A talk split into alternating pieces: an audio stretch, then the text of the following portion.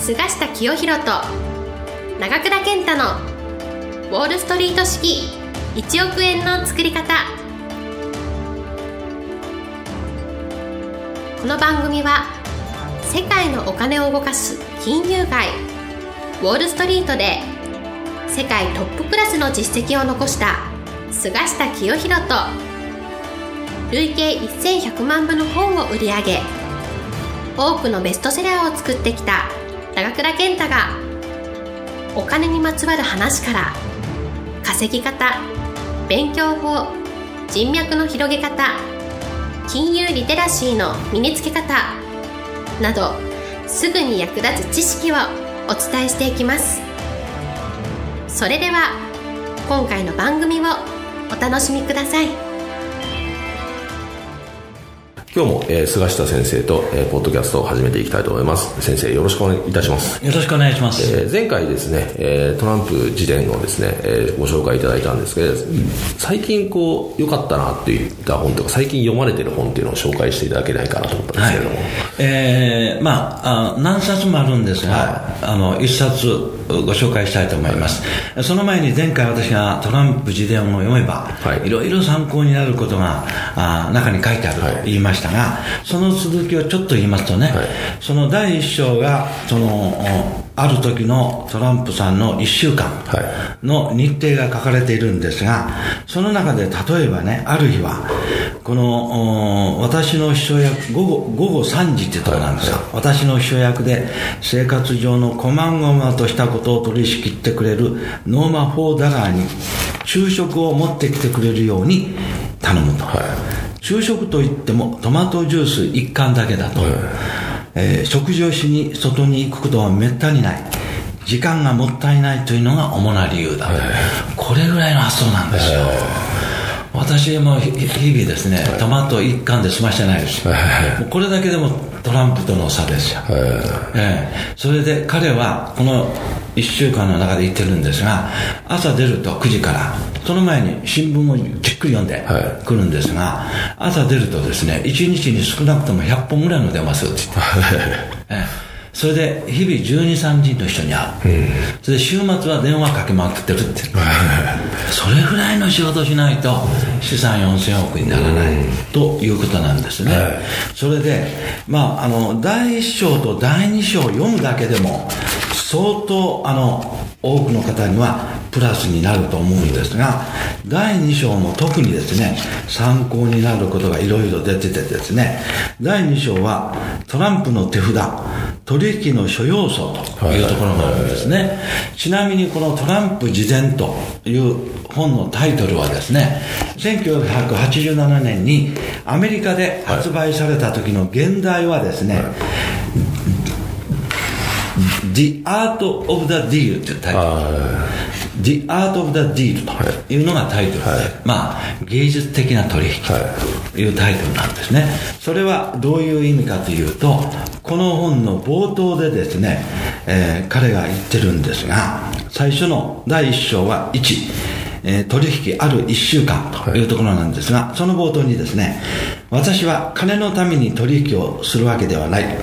金ならもう十分持っている。一生かかっても疲れ、使い切れないほどだ。私は取引そのものに魅力を感じる。キャンパスの上に美しい絵を描いたり、素晴らしい詩を作ったりする人がいるが、私にとっては取引が芸術だと。まあこう言ってるんですよ。ということでですね、ではその彼の芸術的な取引っていうのは具体的にどんなことが書かれているか。つまり彼の取引のノウハウですね、はい、これがトランプの手札っていうところで書かれているんです、はい、まあ、これちょっと全部は紹介できないので、はい、見出しだけ言いますとまず彼の取引のノウハウの第一はですね。大きく考えると出てるんです、私は物事を大きく考えるのが好きだということでですね。この最初からスケールの大きいことをまず考えろと、はい、そしてこの取引で一番大事なことはですね彼が言ってるんですが取引をうまく行う能力は生まれつきのものだと思う、はい、いわゆる添付の際だ、はい、別に自慢して言ってるわけではないこれは知能の高さとは関係ない、はい、多少の知力は要するが一番大事なのは勘だ、は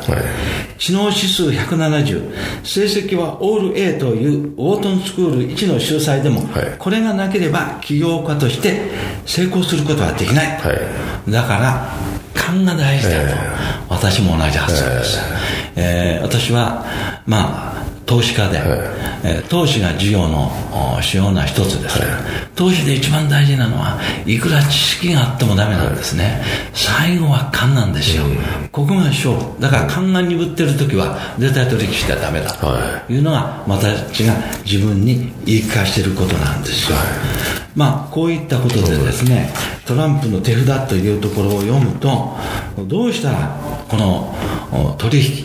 で成功できるか、はい、つまり事業で成功できるかということをいろいろ書いてるんです。この中で最後に一つ紹介しますと80ページに出てるんですが自分を宣伝すると書いてるんですね、そこちょっと読みます。これ私すごく参考になったんですが、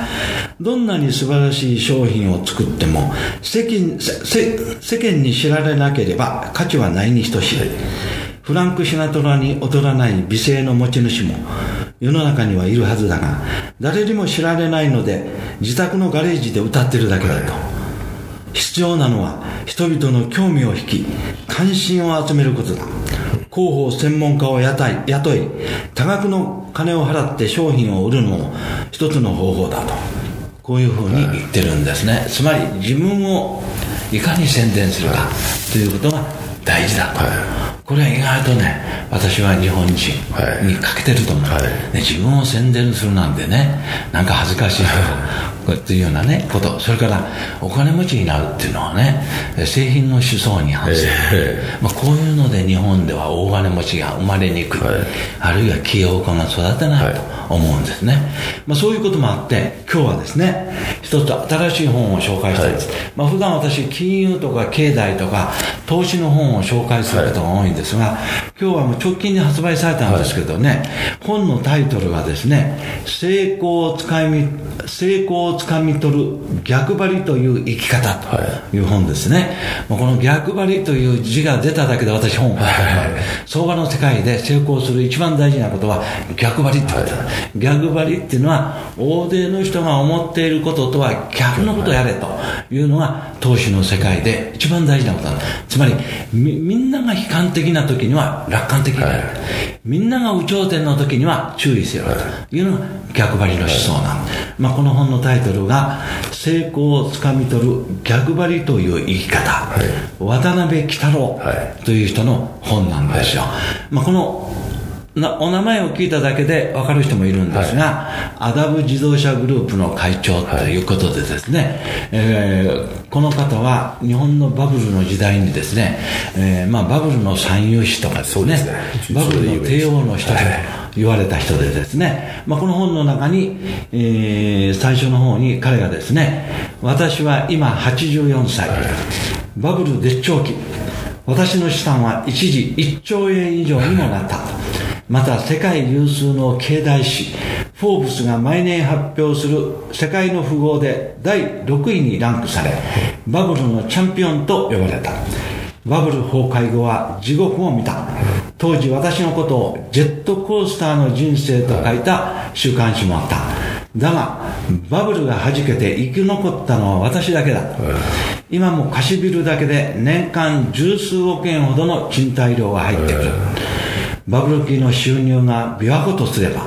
今の収入は道路の道路の水たまりみたいなものだ。と、まあ、こう言ってるんですが、なんでこの本を私が手に取ったかというと、バブルの時代の絶頂期で活躍したという人の経験、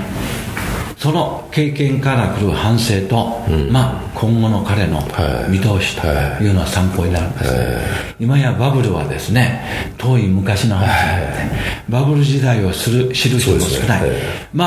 ああ言ってみれば私もバブルの絶頂期を乗り越え、はい、バブルの暴落期を乗り越えて、はい、アダブ自動車の北郎さんのようにですね、生き残った一人なんですが、ほとんどの人はバブル崩壊でですね、えー、事業家も投資家も戦死したと、い。う状況になってるんですが、このバブルを乗り越えてきた人が、今、バブルを振り返ってどう思う、そして今後の日本経済をどう見ているかとい。うことを彼がこの中で語ってるんですよ、まあ、これは私あの参考になると、こう思って買ったんですね、まあ、ぜひ皆さんこれを読んでですね。ただですねはっきりこれから日本経済はどうなるとい。うような見通しは出てないです、まあ、彼が今一番言ってるのは日本の問題点は日本の政治家の質が落ちたと、はい、だからもっといいリーダー政治家が出てこないと問題だと言ってるんですね、まあこのバブル時代にこの映画を極めた人が今何を思う、はい、これを一冊本を読むだけでバブルの時代を知ることができるというので私はおすすめしおすすめしたいと思います。彼あれですもんねもうなんかデッチ暴行みたいな感じでそのそうなんです。このこの方は繊細孤児なんです。そうですよね。繊細孤児からですねあのアダブ自動車を立ち上げた、はい、どうして立ち上げたかというノウハウも出てます。そうですね、ええ、で彼が言ってるんですがとにかく商売のコツはですね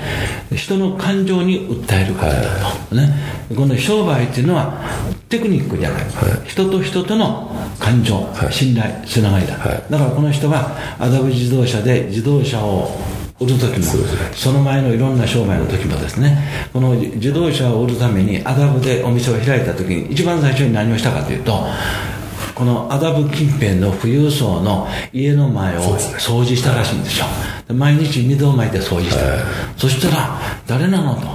お手伝いさんが言って、まあ、家の家の人は当然喜ぶので、ついにその大きな家に住んでる人が車を買ってくれたという話でですね、まあ、僕ね、初歩的なやり方のようなんですが、誰でもできることではないので、そういったことも非常に参考になると思います。僕も前なんかで読んだことあったんで、すごい面白い人だなと思ったんで、ええ。えー、ぜひ僕もこれを読みたいなと思います。最近出たんですが、はい、僕知らなかったんで。はい、9月に出たばかりです。はい、はい、えー、出版社は、聖子社、はい、青い志の社と、聖子社。昔私もこの聖子社から本一冊出してます。はい。はい、ということでですね、えー、今日は最近、えー、菅先生が読んでる本について、えー、語っていただきました。ありがとうございました。本日の番組はいかがでしたか？この番組は毎週お送りしております次回も楽しみにお待ちください。